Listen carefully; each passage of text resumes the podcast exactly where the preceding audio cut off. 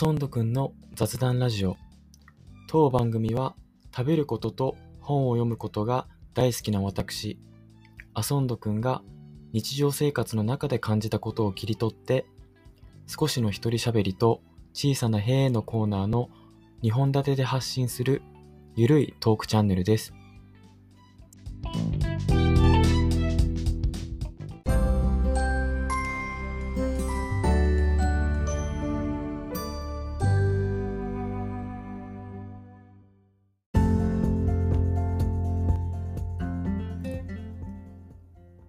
皆さんおはようございます。こんにちは。こんばんは。あそんどくんです。約1週間ぶりの配信ですね。エピソード1を聞いてくれた方はご存知の通り当チャンネルはこのエピソード2の配信以降前半がフリートーク後半が小さな平枠の2本立てでお話が構成されています。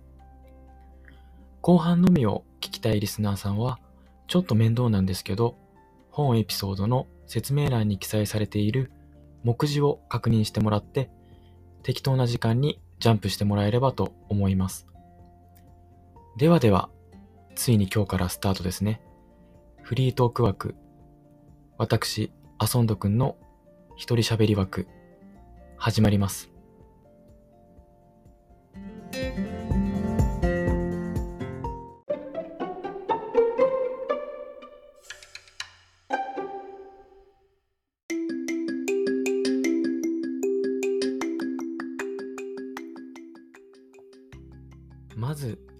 ソード1を聞いてくれたリスナーの皆さんにですね、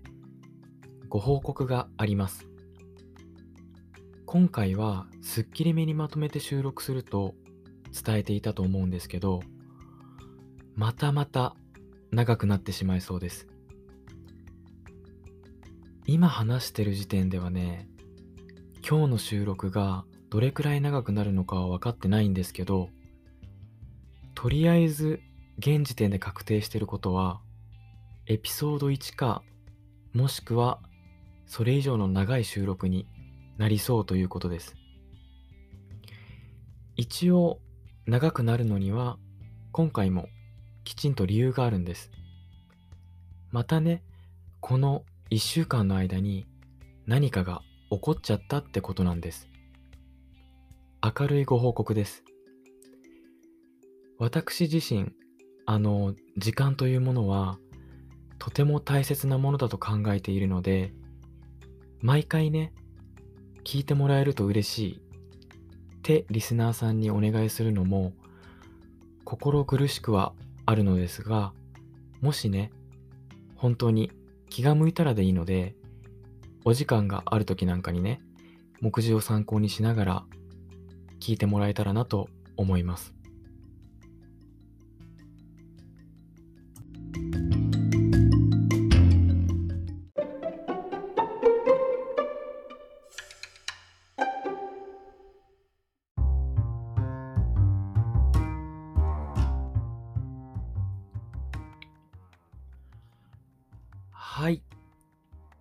ことで、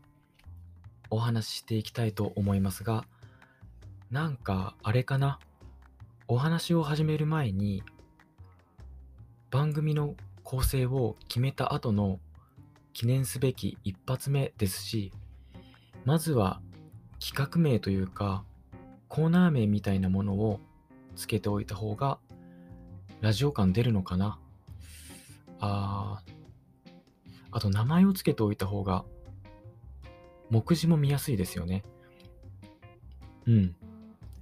これは名前を付けておいた方が絶対いいですね。これから聞きに来てくれるリスナーさんにとっても始まったな感が出て良さそうですし。じゃあね、うーん、そうだな。アソンドくんの一人喋りにしようかな。通すぎかな。そんなに適当に決めるの？みたいな声が聞こえてきそうですね。ちょっと待ってね。一旦タイトルコールっぽく言ってみて、しっくりくるか確認します。いきます。はい。ということでね、今日もアソンドくんの一人喋り、始めていきたいと思います。いいね。そのまんますぎなネーミングな気もしますけど、変にね、センス良すぎるネーミングとかつけちゃってね、肝心の中身、内容が伴ってないとかで、名前負けしちゃう方があれですし、これに関しては決めることが重要で、センスの良し悪しは関係ない気も直感的にするので、うん、むしろ時間をかけるところじゃない気がしますね。別にね、この先ずっと名前を変えちゃいけないってわけでもないですし、ってことで、決定です。ではでは、アソンドくんの一人喋り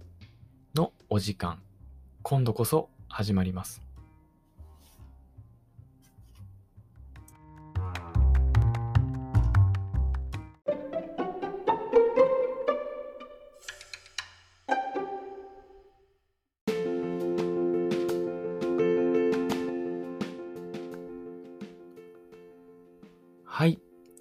早速お話していきますが、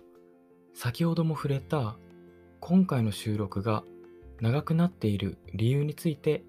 話していこうと思います。とっても嬉しい理由です。しかも2つあるんですよ。1つ目が私のポッドキャストにレビューをしてくださった方がいたこと。2つ目がポッドキャストのランキングにランクインしたこと。すごくないですかこれ。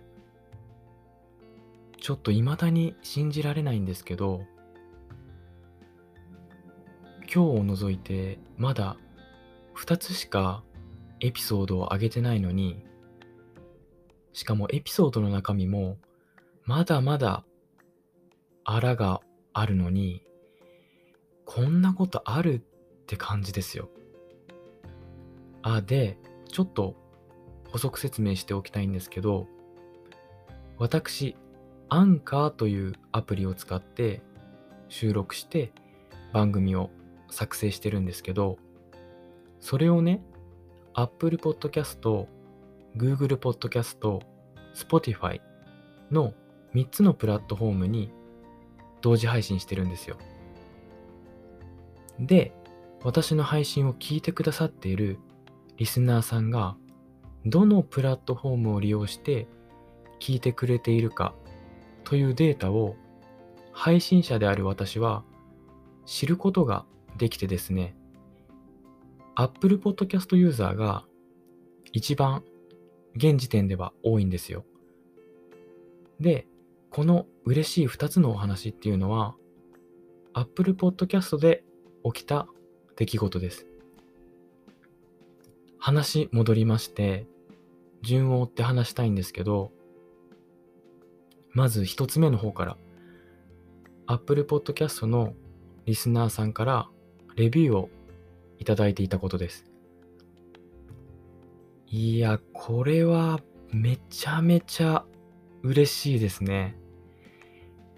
レビューをいただくのは人生で初めての経験でして、客観的に見てすごいのかどうかは分かりませんけど、まさかね、こんなにも早くレビューしてくださる方がいるとは思ってもみませんでした。リスナーの皆さん、この凄さを一旦一緒に考えてみましょうよ。普通に考えて、たくさんの番組がある中で、ついね、この間始めた一般人のパッとしない私のチャンネルを見つけ出してくれて、しかもそれを聞いてくれて、さらにレビューをしてくれたんですよ。それもコメント付きで。これはもう主観的に見て奇跡ですよ。いや、本当に。そう思いませんか？レビューしてくれたリスナーさんがこの配信を聞いてくれているかどうかはわかりませんけど、この場をお借りして感謝申し上げます。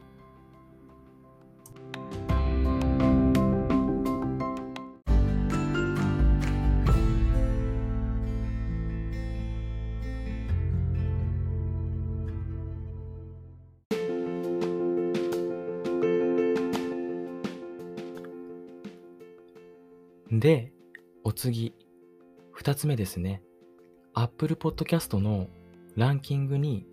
ランクインしていたというお話なんですけど、これもその前にね、ちょっと Apple Podcast に関する予備知識を一緒に共有しておきたくて、リスナーの皆さんが Apple Podcast を利用して関心のある番組を探したいときにそのニーズに合った番組を見つけやすいようにカテゴリー検索できるようになってるんですね。で、ここから声だけの説明だとややこしい説明になっちゃうんですけど、例えばコメディとか教育とかスポーツとかそんな風にカテゴリーがいくつか用意されているんですよ。例えばスポーツの番組を探したいなって人はスポーツでカテゴリー検索すれば見つけやすいよって感じですね。でね、私のポッドキャストをどのカテゴリーにするか自分で設定できるんですけど、ドンピシャでこれだなって当てはまってるカテゴリーがなくてですね、私は一応レジャーっていうカテゴリーに設定してあるんですよ。で、さらに、レジャーのカテゴリーの中でも、どんなカテゴリーなのっていう、サブカテゴリーっていう、より細分化された分類があって、私のポッドキャストは、レジャーっていうカテゴリーの中の趣味っていうサブカテゴリーに設定してあります。ちょっとややこしいですよね、説明が。図とかあれば、すごく簡単に説明できそうなんですけど、皆さんついてこれてますかね？なんでこんな説明をしてるのかっていうと、趣味っていうサブカテゴリーの中でのランキング、レジャーっていうカテゴリーの中でのランキング。あともう一つ、総合ランキングっていう全カテゴリーの中でのランキングの計3つのランキング情報があるんですよ。でね、当たり前ですけど、総合ランキングは全ての番組が対象なので、他の番組との競争率が高くて、サブカテゴリーランキングの競争率が低いわけなんですけど、なんとですね、私の番組、総合ランキング183位、カテゴリーランキング95位、サブカテゴリーランキング47位にまで一時的ですが浮上しました。これに関しても凄さが分かってないんですけど多分すごいことなんですよ。多分。200位までの番組がランキング表示されるんですけどほんの少しの間ではありましたが全番組の中で183番目の時間帯があったってことは、快挙だなと個人的には思ってます。Apple Podcast のトップ番組って YouTube で有名な方とか日本放送さんとか NHK さんとか TBS ラジオさんとかお笑い芸人さんとかもうそれはそうそうたる顔ぶれなんですよ。そんな中、こんな新参者の新参者がね、ひょっこりランキングに顔を出せたのも、ひとえにリスナーの皆さんのおかげだと思っております。本当にね、あの、お時間を割いて聞いてくださり、どうもありがとうございます。これからも試行錯誤しながら番組作りに励みますので、どうかよろしくお願いいたします。以上がリスナーの皆さんと共有したかった嬉しい2つのことでした。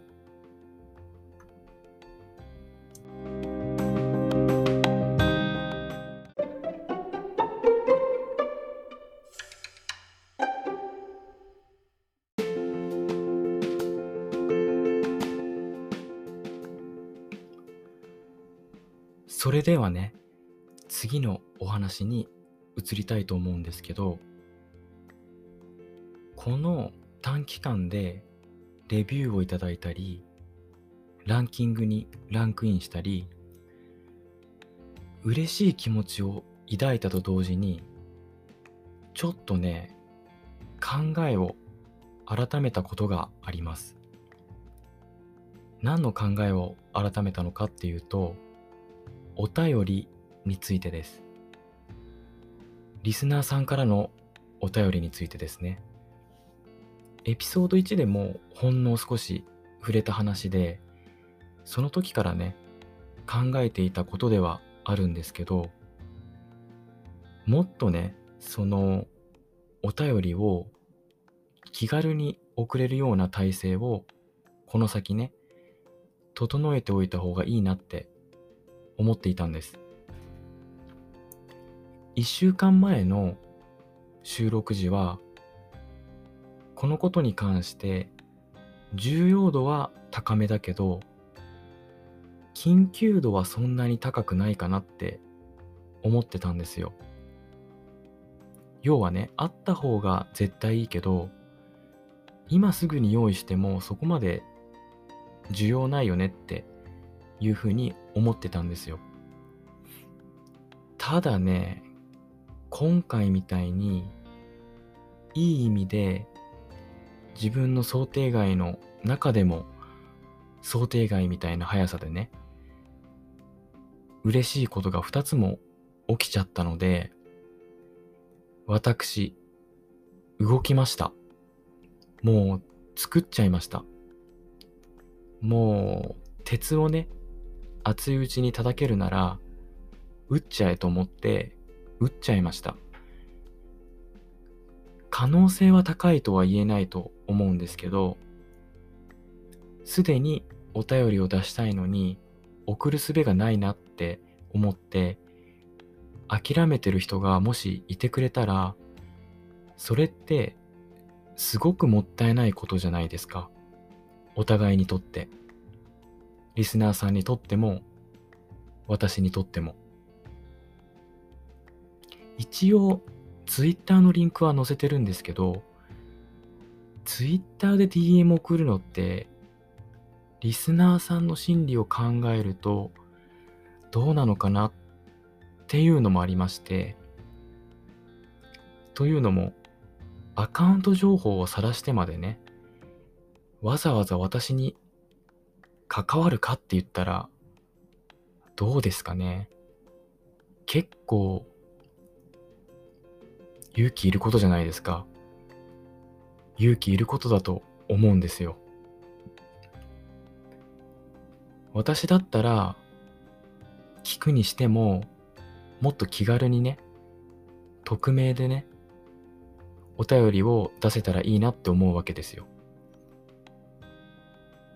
ということで、ひとまず Google フォームのリンクを作成いたしました。各エピソードの説明欄と当番組の紹介欄にリンクを掲載しておきます。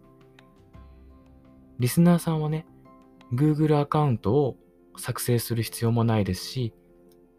インターネットがつながる環境であれば、いつでもアクセス可能です。メールアドレスとか、そういった個人情報も極力求めない作りにしてありますので、ご感想、ご意見、お悩み相談、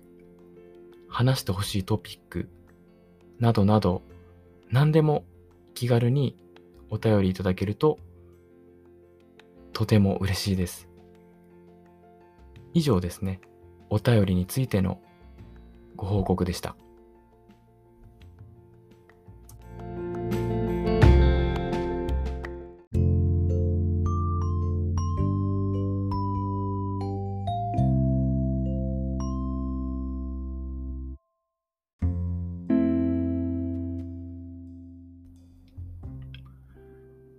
はい。ということで、そろそろアソンドくんの一人喋りのコーナーのエピローグに入りたいと思うんですけど、私の番組に関するアナリティクスデータ、解析データを見る限り、私が思っていたよりもはるかに前回の配信、エピソード1の配信ってね、反響があったのかなって感じています。エピソード1を配信して2日後くらいかな。そのくらいに起きた嬉しい出来事を今回はお話ししたんですけど、エピソード1が良くも悪くも影響を与えたのは間違いなさそうなんですよね。で、マイクを使ったことが良かったのか、私の伝えたい思いが、リスナーの皆さんに響いたのか、長尺の配信が逆に良かったのか、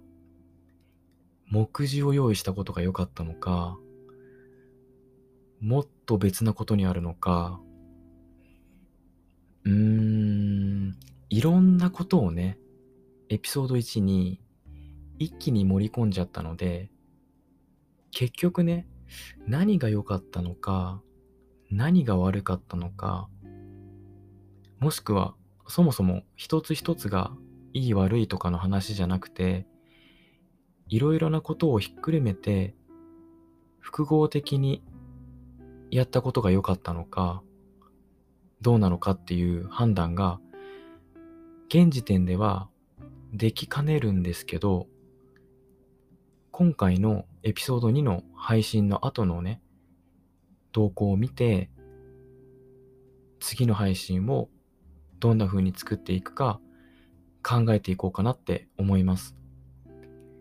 なので、リスナーの皆さん、ごめんなさい。ちょっと前言撤回させていただきます。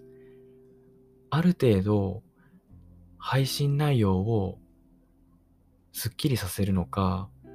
こんな感じでね、がっつり尺を取った配信にするのかの判断は見送らさせていただきます。これに関しては結構時間をかけて慎重に判断していきたいなって思ってます。なんかあの、尺長くても全然聞けますよとか、もうそれだけでもお便りとかで教えていただけると、だいぶ私にとっては貴重な情報になるので、もしお時間ありましたら、ご協力いただけると助かります。リスナーさんと一緒により良い番組を作っていけたらなって思ってます。はい。ではでは、そろそろね、小さな塀のコーナーに移りたいと思います。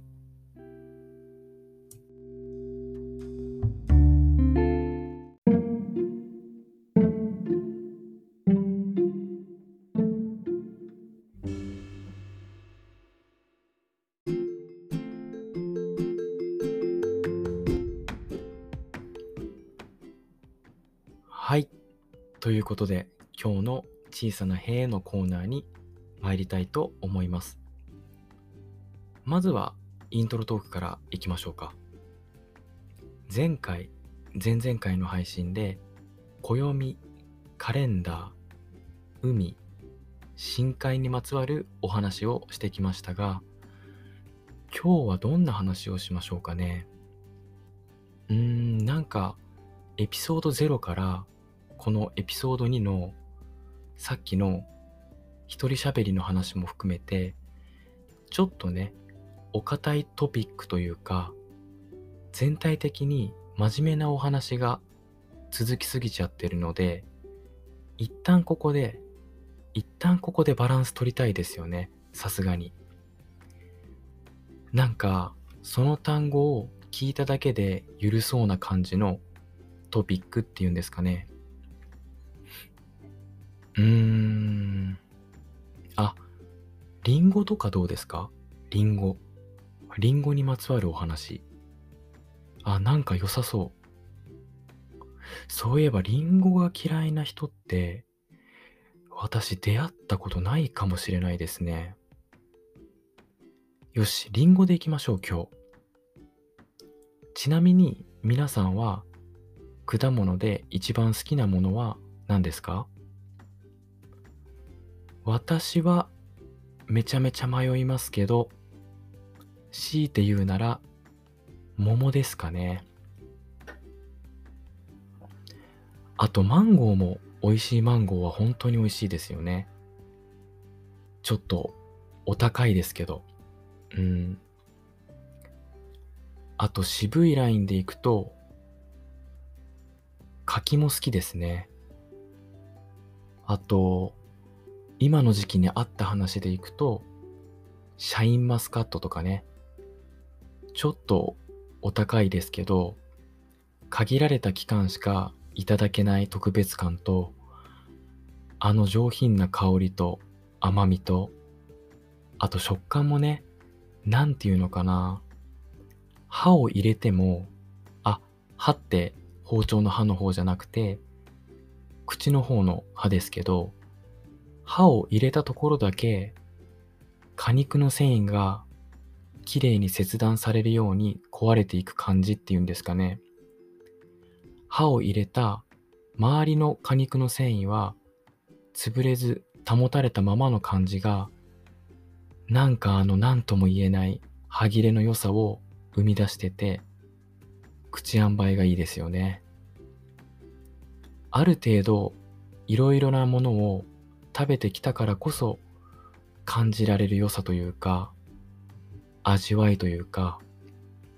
大人の果物って感じがしますよね。あれこれシャインマスカットの話じゃないですよね。ついつい食べ物の話で生き生きしちゃってますね。あの私一応チャンネルの紹介文では説明しているんですけど食べるのが大好きなんですよね。これまでしてきた小さな兵の話って正直私の守備範囲外だったのであれだったんですけど初めてね私の守備範囲内である食べ物の話題が出てきてちょっと嬉しくて喋りすぎちゃってますね。ダメですね。このね、脱線しちゃう感じも良さと受け取ってもらえるとありがたいです。で、話を戻しますけど、今日はね、リンゴ。リンゴにまつわるお話ですね。前回に引き続き、イントロトークが長くなってしまいましたが、本編へ行きましょうか。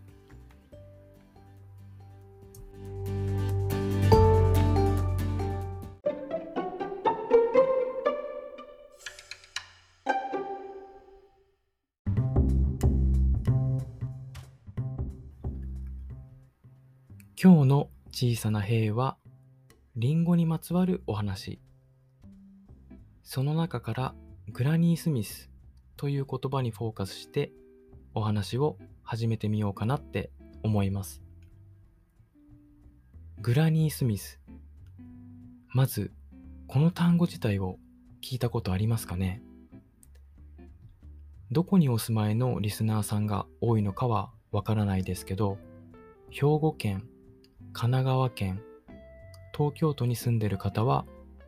グラニー・スミスというお店の名前を最初に思い浮かべるかもしれません。東京都には池袋、吉祥寺、銀座、新宿、二子玉川、三宿、南青山の7店舗。神奈川県には横浜と今は休業中ですが12月中に営業再開予定の馬車道もしくは日本大通りが最寄りの横浜赤レンガ倉庫店の2店舗。兵庫県には西宮に1店舗。計10店舗ですかね。1号店は東京世田谷の三宿今から10年ほど前ですね2012年に小さなテイクアウト専門店からスタートしたアップルパイの専門店です。この1号店、三宿店のほか、池袋店、吉祥寺店、新宿店の3店がテイクアウトのみですが、他の店舗ではカフェとしても利用できます。でね、このグラニー・スミスなんですが、リンゴの品種の名前のことなんですよ。日本では、富士、ジョナゴールド、紅玉、サンフジ、津軽、崎王、王林とか、いろいろスーパーで見かけたりしますけど、世界にもいろいろな品種がもちろんあって、グラニー・スミスは海外、特に北米、アメリカ合衆国やカナダではポピュラーな品種なんです。でね、このグラニー・スミスなんですけど、私たちが日本でよく口にしているリンゴとは違って、一番外側の可否の色は赤ではなく緑で見た目は青りんごみたいな感じなんですけど、甘みが弱め、酸味が強め、果肉の部分が硬く、煮崩れがしにくい、加熱調理に適したリンゴなんです。そう、アップルパイとか、あと、タルトタタンとかにぴったりのリンゴなんです。そんなグラニー・スミスは加熱すると甘みと香りが増して果肉は繊維が壊れすぎてない煮崩れしない程度に適度な柔らかさになってパイナップルと桃の間を取ったような食感っていうのかなそんな食感のねアクセントの役割までになっちゃうんです。でねグラニー・スミスのちょっとトゲトゲしかった酸味も幾分か丸みを帯びてその角の取れた酸味がまた甘さにね輪郭を作るっていうかねそんなリンゴがグラニー・スミスなんです。ちなみに先にお話ししたアップルパイ専門店のグラニー・スミスは店名の通りグラニー・スミスを使用したクラシカルな昔ながらのね、北米ではおばあちゃんの味とも言われているアップルパイを提供しています。ここではね、あの、美味しいかどうかという主観的な話は置いておいて、こういうふうにリンゴの特徴を知っていたりすると、美味しいか美味しくないかという単純な味覚の視点だけではなくて、なんか食べながらね、知識の答え合わせみたいな、あのリンゴがこんな風になるんだな、みたいなね、ある種の知的好奇心を満たすような楽しさが生まれるよというお話でした。そういう楽しさを面白いと思うかは人それぞれだと思うんですけど多分ねあの私が思うに食べるのがとんでもなく好きな人って食べる時にも脳をかなり使ってると思うんですよ。食べながらいろいろと想像を膨らませるというかね。はい。ちょっと話しすぎですね。ということで、この短時間でグラニー・スミスって単語をこんなに発したのは私くらいじゃないかなってくらい連呼しましたけど、リスナーの皆さんにも覚えてもらえたかな？一応ね、私の小さな裏テーマじゃないですけど、リスナーの皆さんが今の話をもう一度聞き直さなくても、グラニー・スミスっていうリンゴがどういうリンゴなのかイメージできて、で、それをね、何か機会があった時に、例えばお友達に軽く話せちゃう。なんかそういう話せるレベルで情報が伝わってるといいなって思ってます。なんか伝えるっていうのは簡単なんですよ。なんでかっていうと、自分主体の言葉だから。自分が思ってることを相手に伝えたらそれで終わりだからです。なんか業務連絡と似てる感じっていうんですかね。私は伝えるだけじゃなくて伝わるのレベルで情報を発信していきたいんですよ。伝わるというのは相手主体の言葉なので相手がそれをただ聞いたという事実だけではなくそれを理解して使えるレベルなのか相手がちゃんと腑に落ちて納得しているまでを意味合いとして含みます。伝わるは伝えると一文字しか違いませんが意味には雲泥の差がありますよね。もしね、私の伝えたことがリスナーさんに伝わってなかったら、これは私のね、伝え方の質、伝え方の技術の問題なので、より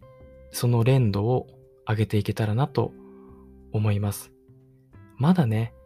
言ってもエピソード2なので、そこはね、多めに見てもらえると嬉しいです。そんな部分の成長も楽しみながら聞いてもらえたらなと思います。いやー、喋りましたね。一旦ここでちょっと感想入れましょうか。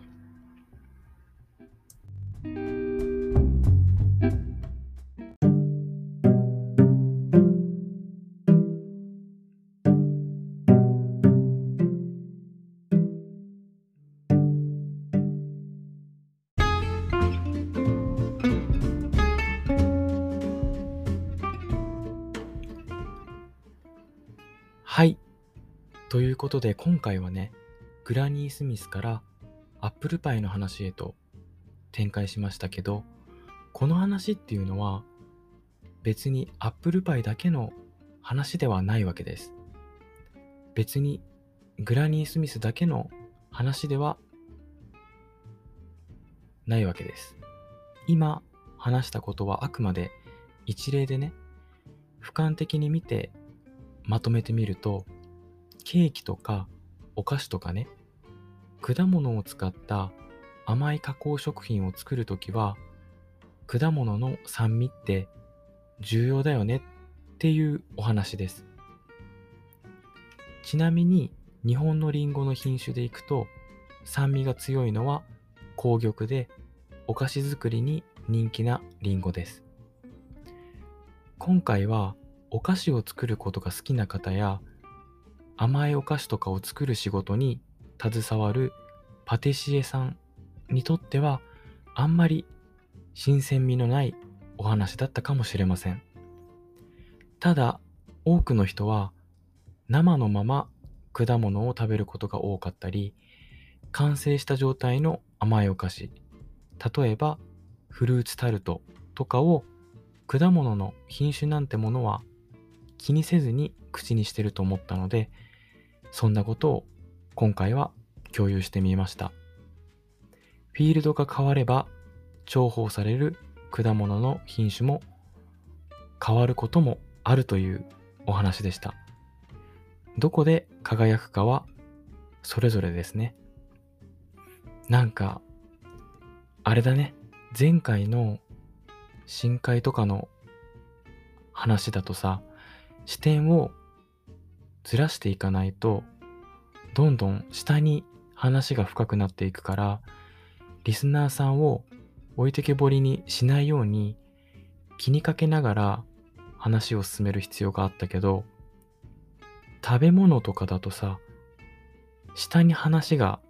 深くなるというよりはどんどん横に広がって展開されていく感じになるからなんかいいですね。リスナーさんもきっと聞きやすいと思うし私も話しやすいです。そんなことに甘えてついつい喋りすぎないようにしないとね。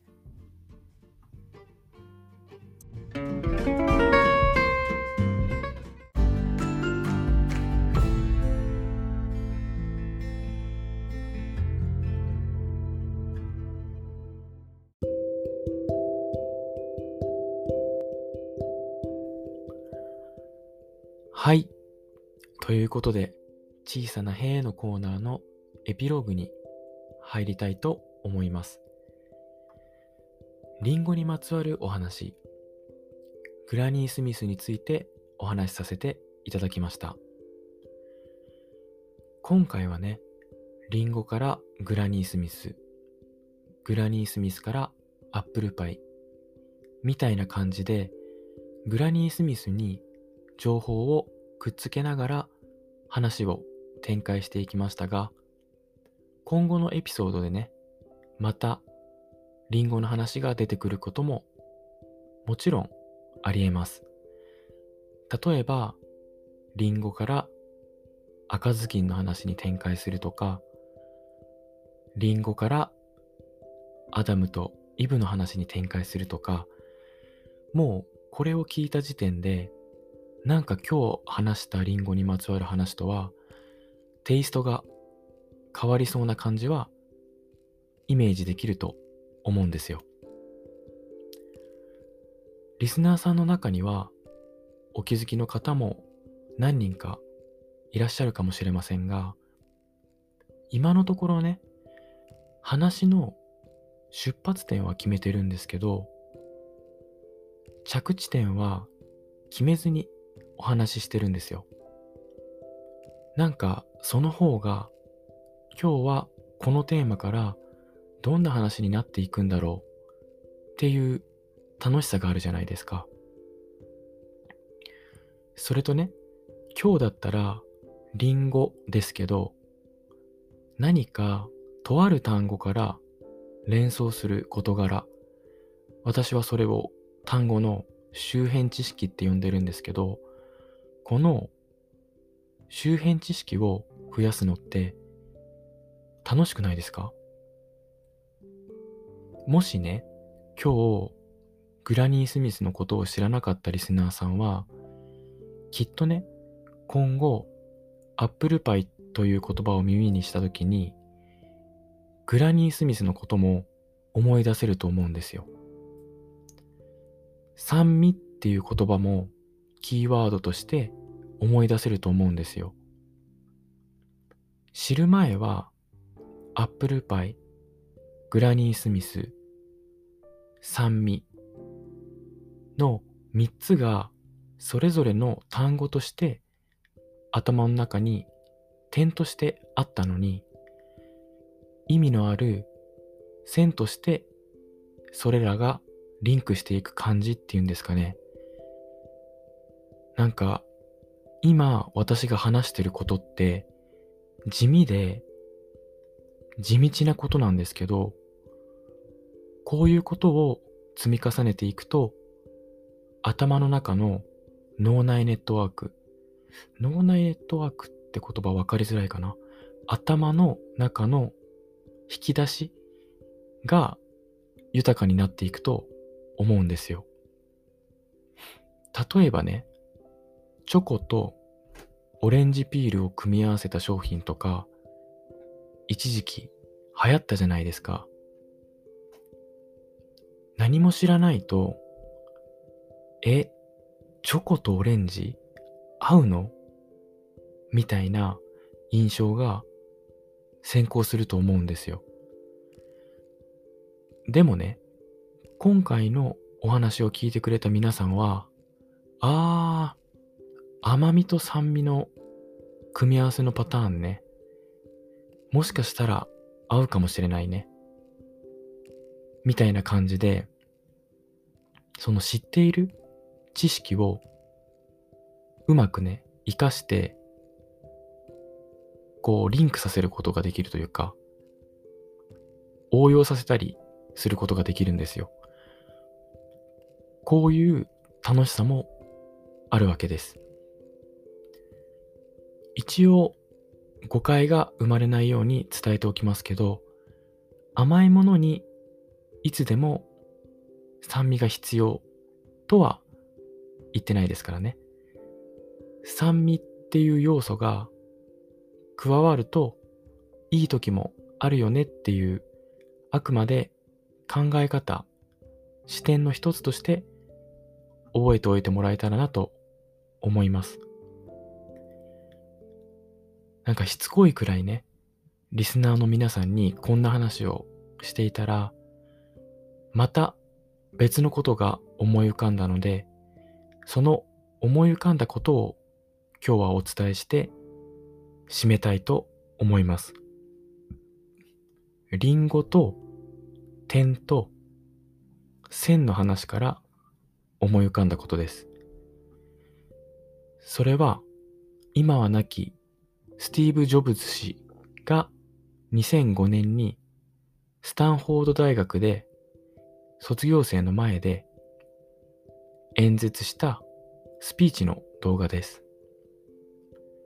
有名なので見たことがある人もいるかもしれないですが、15分ほどのスピーチ内容ですので、これを機に見たことある方もない方も見てもらえたらなと思います。ではでは、感想を入れた後、エピソード2の総括エピローグに入り、終わりにしたいと思います。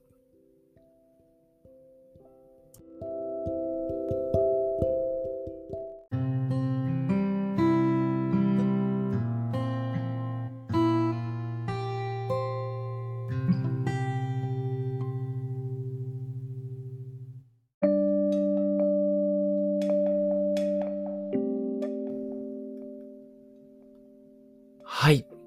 皆さん、今回も長々とお付き合いくださり、どうもありがとうございました。今日の配信、いかがでしたでしょうか？うーん、ちょっと収録してて、うん、長すぎだったかもしれないね。本来であれば、一人喋り枠に関しては、このエピソード2からもっとね、リラックスして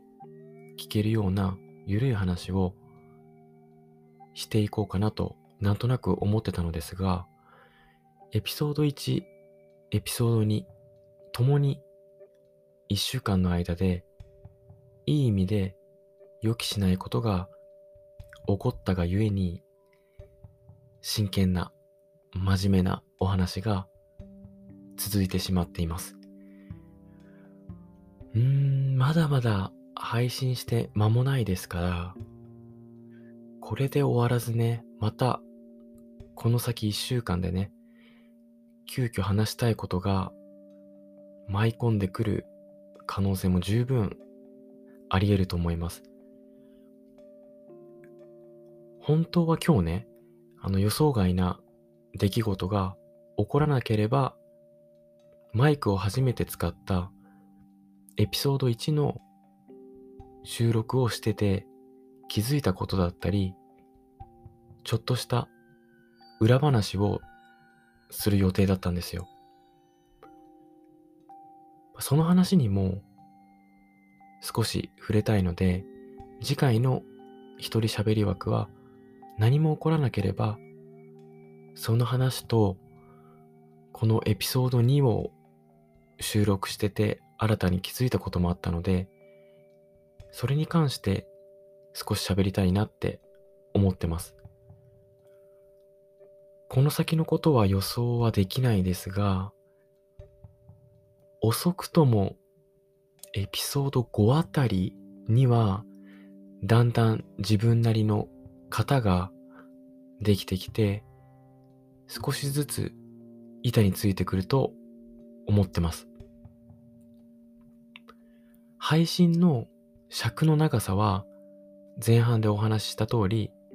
検討中ではありますが、うーん、今回の配信がギリギリ1時間を切った感じかな。でもなんかあれかな。すっきりまとめて30分くらい。長くまとめても50分くらいがいいのかな。もちろん、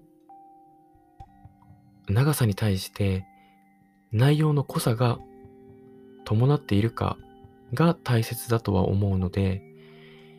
今は尺の長さに固執しなくていいのかなとは思いますが、リスナーさんのことを考えると、だいたいこのくらいの長さの配信だよねっていうある程度のイメージがあった方が、聞きやすいですよね、きっと。尺の長さについても、なるべく早い段階で判断しようとは思いますが、とりあえずね、頻度については安定させたいなと、定期的に配信をしていきたいなと思ってます。週に1回かな。週末かな。リスナーさんの週末に少しの彩りををキャッチフレーズに週に1回ね、金土日あたりに新しいエピソードを更新できたらいいなと思ってます。ではでは、また週末あたりにお会いしましょう。もしね、気が向いたら、説明欄のリンクからご感想、ご意見、ほんと何でもいいので、お便りいただけると嬉しいです。では、次回もお楽しみに。